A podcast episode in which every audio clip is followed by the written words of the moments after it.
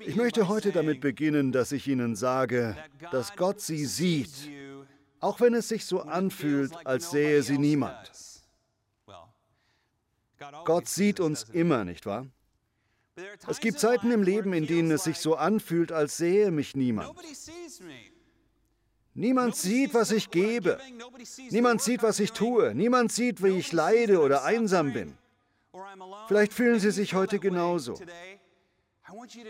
Sie sollen wissen, dass Gott sie sieht. Und ich glaube, dass Gott sie liebt und sie segnet. Wenn ich an Menschen denke, die sich unsichtbar fühlen, dann denke ich besonders an junge Mütter. Junge Mütter sind oft voll mit Spucke, kümmern sich um die Kinder, fahren die Kinder herum. Und das ist eine sehr undankbare Aufgabe. Die Kinder begreifen das noch nicht oder kümmern sich nicht darum, wenn sie klein sind. Wenn es einem so geht, dann fühlt man sich leicht übersehen. Niemand sieht die Arbeit, die man tut. Ich möchte, dass Sie wissen, dass Gott Sie sieht und er segnet Sie.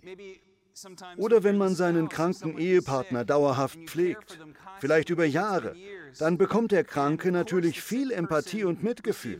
Aber sie selbst fühlen sich so, als ob niemand sie sieht. Und niemand sieht, was sie leisten. Oft ist der andere zu krank, um sich zu bedanken. Ich möchte, dass sie wissen, dass Gott sie sieht und sie segnet für das, was sie tun. Das Beste liegt noch vor ihnen. Sehr oft haben wir Momente im Leben, in denen wir uns entscheiden können. Entweder schlagen wir um uns und kämpfen dafür, dass auch ja jeder sieht, wie klug wir sind oder was uns wichtig ist. Oder wir entscheiden uns barmherzig, freundlich, liebevoll und geduldig mit unseren Mitmenschen umzugehen. Niemand applaudiert uns dafür. Niemand sagt, gut gemacht mit der Geduld, der Freundlichkeit und dem Erbarmen. Aber sie sollen wissen, dass Gott sie sieht. Gott sieht, wenn wir an diese Punkte in unserem Leben kommen, wenn wir uns entscheiden, das Richtige zu tun, auch wenn es niemand sieht. Wir entscheiden uns damit, Jesus ähnlicher zu werden in allem, was wir tun. Und Gott sieht es und segnet es. Sie sollen wissen, dass Gott sie gerade jetzt sieht. Er liebt sie, er segnet sie und wir beten ihn an. Er ist ein guter Gott. Ich möchte meine Botschaft heute mit dem Grab von Jesus, ein Geschenk von Josef aus Arimathea, beginnen. Das war ein großes Geschenk. Jerusalem ist ein besonderer Ort. Es gibt viele Lieder darüber, alte Lieder und neue Lieder. Wir singen an Ostern darüber und auch in der Weihnachtszeit. Wenn Sie schon mal in Jerusalem waren, dann wissen Sie, dass es ein einzigartiger und besonderer Ort ist. Als jemand, der schon die ganze Welt bereist hat, liebe ich es dort sehr. Es ist meine Lieblingsstadt auf der Welt. Es ist magisch, denn das heutige Jerusalem ist eine Mischung aus einer modernen Stadt und einer alten Stadt. Außen sind moderne Gebäude, Straßen und Ampeln. Ein Israeli hat mir einmal gesagt, dass die israelischen Ampeln etwas Besonderes seien, denn sie haben einen eigenen Soundeffekt. Wenn eine Ampel auf grün schaltet, dann hupt jeder sofort. Das stimmt wirklich. Es gibt dort eine faszinierende Kultur, ein Mix aus drei der größten Weltreligionen, Christentum, Judentum und Islam, alles an einem Ort. Es gibt dort weit zurückgehende Erinnerungen, Rache, Vergebung und Gastfreundschaft. Es gibt Krieg, Angst und Frieden. Von dort kommen auch alle Geschichten, von denen wir hier sprechen, denn die Bibel hat dort ihren Ursprung. In Jerusalem gibt es viele heilige Orte. Sie denken da wahrscheinlich an die Klagemauer. Aber mein Lieblingsort ist, und ich liebe die Geschichte davon, die Grabeskirche. Sie ist ein Ort, der mit der Zeit wie eine Pflanze gewachsen ist. Die Grabeskirche ist eine Kathedrale, obwohl ich gar nicht weiß, ob sie wirklich als Kathedrale gilt. Sie ist ein Netzwerk von Kirchen, die miteinander verbunden sind. Sie wurden in den letzten 2000 Jahren nach und nach um den Ort herumgebaut, den man für das Grab und den Kreuzigungsort von Jesus Christus hält. Ein Grund, warum ich diesen Ort so liebe, ist, weil er wunderschön und gleichzeitig sonderbar ist. Auf diesem Bild kann man sehen, dass es eigentlich weißer Marmor ist, aber die meiste Zeit ist er schwarz wegen der Kerzen, die dort Tag für Tag brennen. Der Ruß setzt sich an den Wänden ab, darum muss dort permanent geputzt werden. Wenn man um die Grabeskirche herumgeht, entdeckt man verschiedene Kapellen und sogar Höhlen und seltsame Treppenaufgänge. Es sieht aus wie Hogwarts.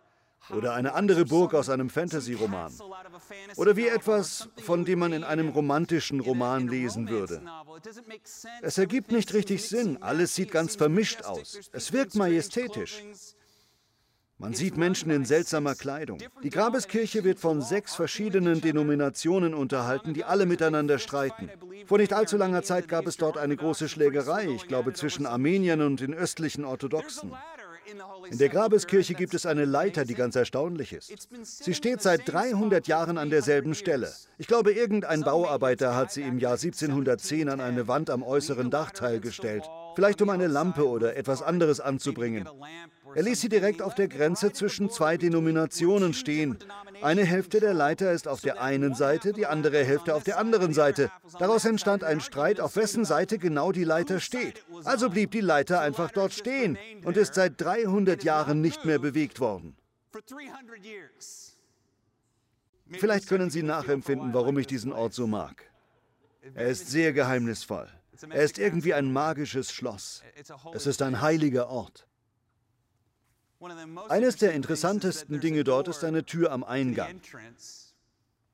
Nachdem Saladin Jerusalem zurückerobert hatte, hat er einer Familie einen Schlüssel übergeben, mit dem man die Grabeskirche öffnen kann. Diese muslimische Familie kommt jeden Tag mit einem 800 Jahre alten Schlüssel zur Vordertür und öffnet sie für Menschen, die dort beten wollen. Die Grabeskirche hat eine interessante Geschichte. Viele Historiker, wenn nicht sogar die meisten und sogar die protestantischen Historiker informieren einen nicht gerne darüber, dass es wahrscheinlich das tatsächliche Grab von Jesus ist. Die meisten Protestanten wollen lieber das Gartengrab, weil das mehr aussieht wie das Grab, das wir uns vorstellen, wenn wir an Jesu Grab denken. Aber die meisten Historiker glauben, dass es die Grabeskirche ist. Die Geschichte der Kirche ist interessant. Sie geht so. Nicht lange nach dem Tod, der Auferstehung und der Himmelfahrt von Jesus haben die Christen angefangen, sich an dem Grab von Jesus zu treffen und dort anzubeten. Im Jahr 70 gab es einen Aufstand der Zeloten in Jerusalem und die Römer kamen und zerstörten die ganze Stadt. Im Jahr 130 passierte Folgendes.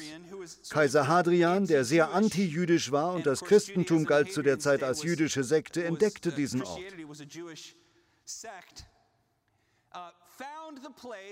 Ich habe keine geschichtliche Quelle dafür, aber ein Professor einer Universität in Israel hat mir das erzählt. Ich weiß nicht, ob das als Quelle gilt, aber er hat mir erzählt, dass Hadrian das Grab entdeckt hat, an dem sich die Christen zum Beten getroffen haben. Er hat dann, vielleicht weil er antichristlich war oder weil er dachte, es sei ein heiliger Ort, aus dem Grab seinen neuen Tempel für Jupiter und Venus gemacht. In Wahrheit hat er mit dem Versuch, das Grab von Jesus Christus zu zerstören oder es in etwas umzuwandeln, was für Juden eine Abscheulichkeit war, den Ort vielmehr erhalten. Die Mutter von Konstantin reiste später nach Jerusalem. Sie wurde christlich getauft. Konstantin wird für den ersten christlichen Kaiser gehalten, aber Tim weiß, dass er nicht wirklich ein Christ war. Er wurde nur auf seinem Totenbett christlich getauft. Die Mutter von Konstantin, die eine hingegebene Christin war, reiste nach Jerusalem. Und weil ihr Sohn der Kaiser von Rom war, wusste sie aus verschiedenen Dokumenten, dass das Grab von Jesus der Tempel von Hadrian war. Indem er versucht hatte, das Grab von Christus zu zerstören, hat er es in Wirklichkeit für uns heute erhalten. Ist das nicht eine interessante Geschichte? Wir wissen es nicht wirklich, denn vielleicht ist manches falsch daran. Aber wenn ich diese Geschichte höre, dann könnte ich mich darüber amüsieren. Ich liebe die Ironie in Geschichten wie dieser, weil sie mich an Gottes Handeln erinnern. Hadrian hatte Böses gegenüber der Kirche und den betenden Christen im Sinn. Aber das, was die Menschen damals als schrecklich erlebt haben, ist in Wahrheit ein Weg Gottes gewesen, diesen besonderen Ort für uns heute zu erhalten. Ein Ort, der normalerweise vollständig in den Annalen der Geschichte verloren gegangen wäre, erst recht in einer Stadt wie Jerusalem. Jerusalem wurde ständig erobert und Händler und verschiedene Religionen haben es kontrolliert. Durch all das hindurch ist es zumindest ein historisches Wunder, dass wir ziemlich sicher sein können, dass es das tatsächliche Grab von Jesus ist. Das ist irgendwie interessant. Ich weiß noch, wie Hannah und ich in der Grabeskirche waren. Ich war schon einige Male in Israel gewesen, aber für Hannah war es das erste Mal. Ich werde dort immer emotional und normalerweise ist das ein Ort, an dem Tausende von Menschen sind. Alle versuchen dort hereinzukommen. Es gibt Warteschlangen und es ist voll und alle rufen durcheinander. Und es sind viele Kulturen und Sprachen da, die sich gegenseitig nicht verstehen. Wir waren während der Intifada dort und darum gab es kaum Tourismus in Israel. Wir konnten direkt hinein. Ich legte meine Hand an das Grab und dachte mir, wow, das ist krass. Dann gingen wir weg und ungefähr eine Stunde später kam heraus, dass Hannah die ganze Zeit gar nicht wusste, dass das das Grab gewesen ist. Ich Schwachkopf war davon ausgegangen, dass sie schon wusste, was das bedeutete. Ja, die Menschen waren damals kleiner, trotzdem. Sie meinte, es war so klein. Ich weiß, wie auch immer. Das ist eine interessante Geschichte. Was ich damit sagen will, ist, dass Gott die verborgenen Dinge im Leben sieht. Die Welt belohnt sehr oft das, was man sehen kann. Die Welt liebt es, die herrlichen und schönen zu erhöhen und die guten Taten, die man tut, um dabei von allen gesehen zu werden. Aber Gott liebt es, die zu erhöhen, die das Richtige tun, auch wenn sie niemand dabei sieht. Die, die geben, auch wenn es schwierig ist und niemand applaudiert. Die, die manchmal sogar im Geheimen geben oder sich um ihre Nächsten kümmern. Die, die lieben, auch wenn es niemand bemerkt. Gott liebt es, denen zu helfen, die einsam weinen, die für sich allein leiden. Vielleicht liegen sie gerade im Krankenhaus und fühlen sich von ihrer Familie verraten.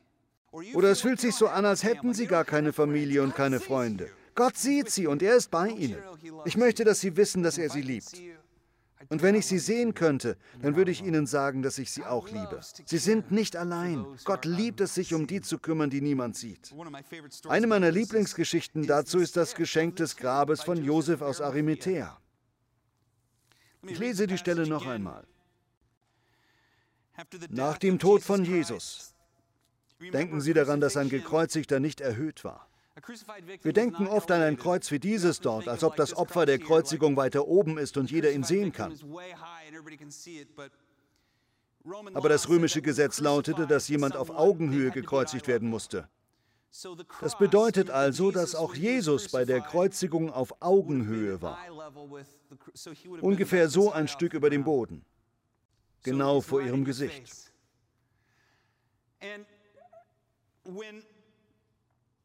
Nach dem Tod von Jesus tauchte dieser Mann auf. Das ist das erste Mal, dass er erwähnt wird.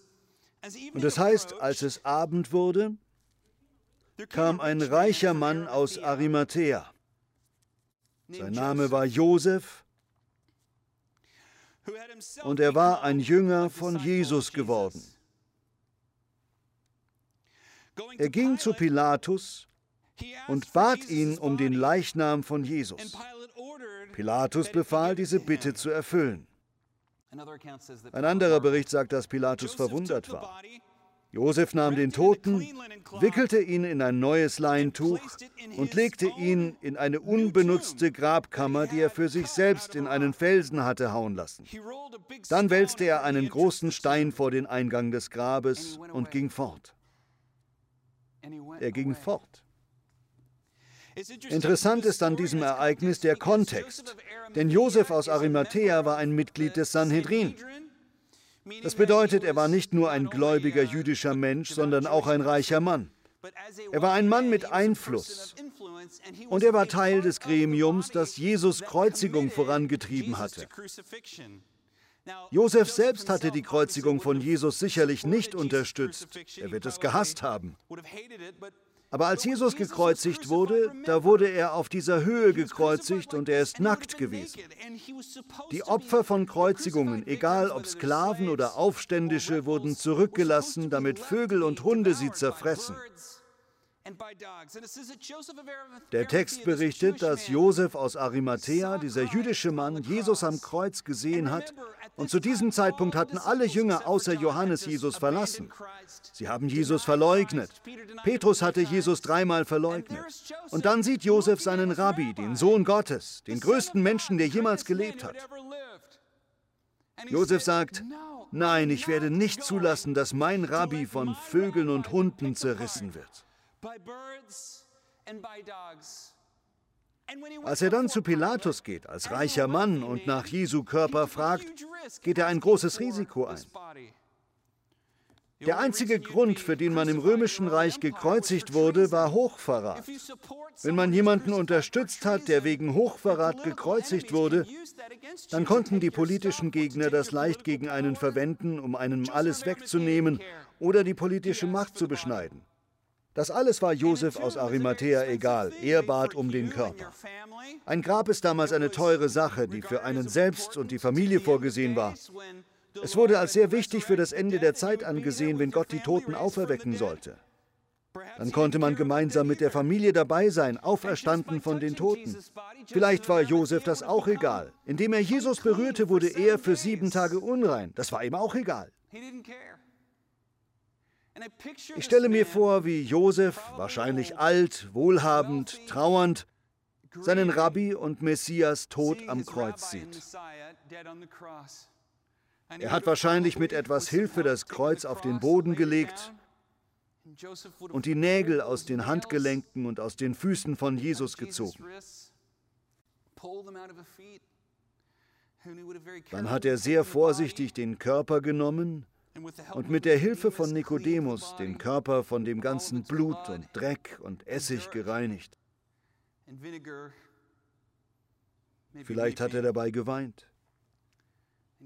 Dann hat er den Körper in ein Leintuch gewickelt und ihn in ein Grab gelegt und dann ist er weggegangen.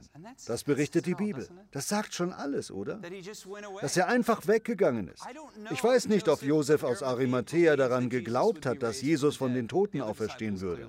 Die anderen Jünger haben das auf jeden Fall nicht geglaubt. Ich glaube nicht, dass Josef das alles zu seiner eigenen Ehre gemacht hat. Er hat das einfach für Gott getan. Er hat das für sich getan, weil er auf seine Weise tun musste, was richtig war. Und dann ging er einfach weg. Vielleicht wusste er nur wenig davon, dass er den wichtigsten Samen in der Geschichte gesät hatte. Jesus Christus, der durch seine Auferstehung zum Licht und Leben von uns allen wurde. Aber am meisten ziehe ich aus dieser Geschichte, dass es wichtig ist, im Herzen zu tun, was man für richtig und gut erkannt hat. Selbst wenn man dabei sein ganzes Geld verliert, selbst wenn man dabei seine Macht verliert, selbst wenn niemand anderes mitmacht, selbst wenn alle Jünger weglaufen und sie in ihrem Herzen glauben, dass es richtig ist, das zu tun, dann tun sie es. Gott wird es sehen und Gott wird das segnen. Amen. Gott sieht sie. Gott sieht sie, wenn sie einsam weinen. Gott sieht sie, wenn sie geben, obwohl es weh tut und sie sich denken, ich kann mir das gar nicht leisten. Gott sieht sie, wenn sie eine Pflegekraft sind und er sieht sie, wenn sie ein Vater oder eine Mutter sind, ob Großeltern von Kindern, die von ihren Eltern verlassen wurden. Er sieht sie, wenn sie andere beraten. Er sieht sie, wenn sie darauf verzichten, mit ihren Freunden Spaß zu haben, weil sie das Richtige tun und Menschen helfen, die sie brauchen. Er sieht sie, wenn sie sich dazu entscheiden, nicht auf jemanden einzuschlagen und wütend zu sein, sondern stattdessen sich dazu entscheiden, freundlich zu sein und mit Menschen zu lachen und sich mit ihnen zu freuen. Ich glaube, dass ein Leben wie das von Josef aus Arimathea auf gewisse Weise Jesus Christus als Same eingepflanzt hat. Das klingt vielleicht übertrieben, ich weiß es nicht. Aber zumindest hat er für einen Ort gesorgt, an dem Jesus Christus begraben werden konnte. Ich glaube, dass wir alle auf vielerlei Weise eine Ernte vorbereiten. Wir alle pflanzen jeden Tag Samen, egal ob wir das wissen oder nicht.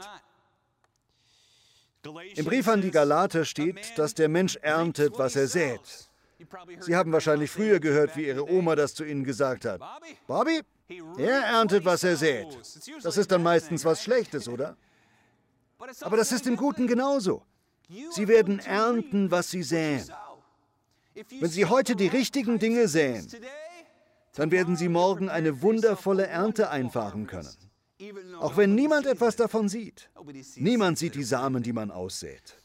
Wenn Sie heute alle möglichen schlechten Entscheidungen treffen und alles Mögliche vernachlässigen, dann werden Sie morgen eine sehr gefährliche und unerwünschte Ernte einfahren. Sie ernten, was Sie säen. Welche Art von Ernte bereiten Sie vor? Ich halte das für eine der wichtigsten Fragen, die wir uns als Nachfolger von Jesus stellen können. Nicht Fragen wie, wer sieht, was ich tue, wer wird mich belohnen, zahlt sich das aus für mich, was ist mein Vorteil dabei? Fragen wir uns lieber, welche Art von Ernte bereite ich gerade vor? Das ist der Anfang der Weisheit, glaube ich. Das ist Ehrfurcht vor Gott. Was Sie heute vernachlässigen, das wird Sie morgen vernachlässigen. Ich habe genug Lebensberichte gehört, um zu wissen, dass das wahr ist. Was wir heute vernachlässigen, das wird uns vernachlässigen. Das gilt für Ihre Gesundheit, für Ihren Körper, das gilt für Ihre Familie und für Ihre Freunde. Das gilt auch für die Arbeit, die getan werden muss. Vernachlässigen Sie nicht das, was Sie morgen unterstützen soll. Ich weiß noch, wie ich meinen ersten Job in Rancho Capistrano hatte. Jede Sommerferien habe ich 6,45 Dollar die Stunde verdient. Mann, das war gut. Ich musste um 6 Uhr morgens dort sein. Ich hatte einen Mentor, Tim. Tim hat mir beigebracht, Dinge zu reparieren. Er war sehr akkurat und geschickt mit Werkzeugen. Er hat mir Streichen beigebracht und Dinge auszubessern und mit Werkzeugen umzugehen. Als ich angefangen habe, konnte ich gar nichts von alledem. Am Ende dann war ich ziemlich gut. Er hat mir sogar beigebracht, ein Schlosser zu sein und ich habe einen Hauptschlüssel für die ganze Ranch angefertigt. Das war lustig. Ich musste so um die 200 Schlösser zurücksetzen und das war eine tolle Erfahrung. Interessant an Rancho Capistrano ist, dass es eine 1,5 Quadratkilometer Ranch ist. Auch wenn sie direkt an der Autobahn Nummer 5 entlang liegt, so hat man doch das Gefühl, dass man mitten im Nirgendwo ist. Es ist schwer zu erklären. Sie sollten mal hinfahren. Es ist ein wunderschöner Ort. Tim hatte ein Haus. Ich weiß nicht, was die Vereinbarung war, aber es gab dort zwei Häuser hinten auf der Ranch. Man musste eine windige und dreckige Straße entlanglaufen, um dorthin zu kommen. Es gab Büsche, einen Fluss, Kojoten, Vögel und anderes. Und die beiden Häuser, die dort waren, waren nichts Besonderes. Sie waren klein, aber in tadellosem Zustand. Es war fast so, als ob Tims Freizeit nur dazu diente. Er war so akkurat. Bei jeder kleinen Sache, wenn etwas Kleines geflickt werden musste oder etwas am Dach war, alles musste perfekt sein. Es war großartig. Er war in gewisser Weise ein Perfektionist. Es war alles ganz wundervoll. Als die Ranch dann verkauft wurde, sind, glaube ich, alle Angestellten entlassen worden und Tim ist zurück in seine Heimat gezogen. Wo er eigentlich herkam, weiß ich nicht mehr. Nur ein Jahr später kam ich wieder zu diesen Häusern. Ich fahre heutzutage immer noch zur Erholung auf die Ranch. Ich fuhr also diese windige Straße zu dem alten Haus hoch. Die Terrasse, auf der wir zu Abend gegessen haben und Musik gehört haben und die gemeinsame Zeiten mit Menschen aus verschiedenen Gegenden genossen haben, die war zugewachsen. Nur nach einem Jahr waren alle Fenster kaputt. Drinnen wuchsen überall Pflanzen. Das Dach war wegen irgendetwas zusammengebrochen. In einem der beiden Häuser war ein Bienenstock. Das andere sah aus, als hätten ein paar Drogenabhängige darin gehaust. Es war schrecklich. Es sah gar nicht aus, als wäre es nur für anderthalb Jahre verlassen gewesen. Es sah aus, als wäre es schon sehr lange verlassen gewesen. Mit so vielen Dingen im Leben ist es genauso, oder? Es ist wie beim Zähneputzen.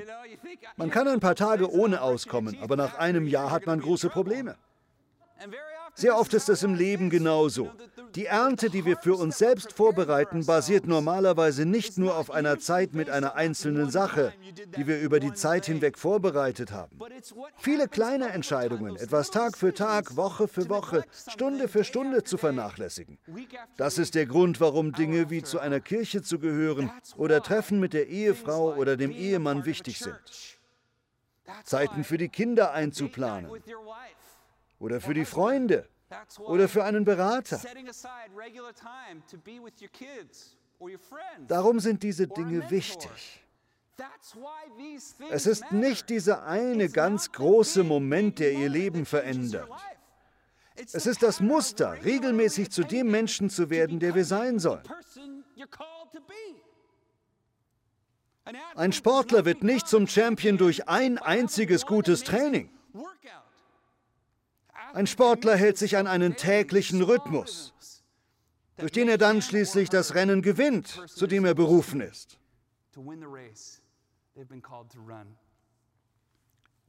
Was Sie heute vernachlässigen, das wird Sie morgen einholen. Was Sie heute segnen, das wird Sie morgen segnen. Was Sie heute segnen, das wird morgen für Sie ein Segen sein. Denken Sie an den Rat, den mein Opa mir für die Kindererziehung gegeben hat. Er hat gesagt, Kinder buchstabieren Liebe anders als wir. Kinder buchstabieren Liebe mit Z-E-I-T.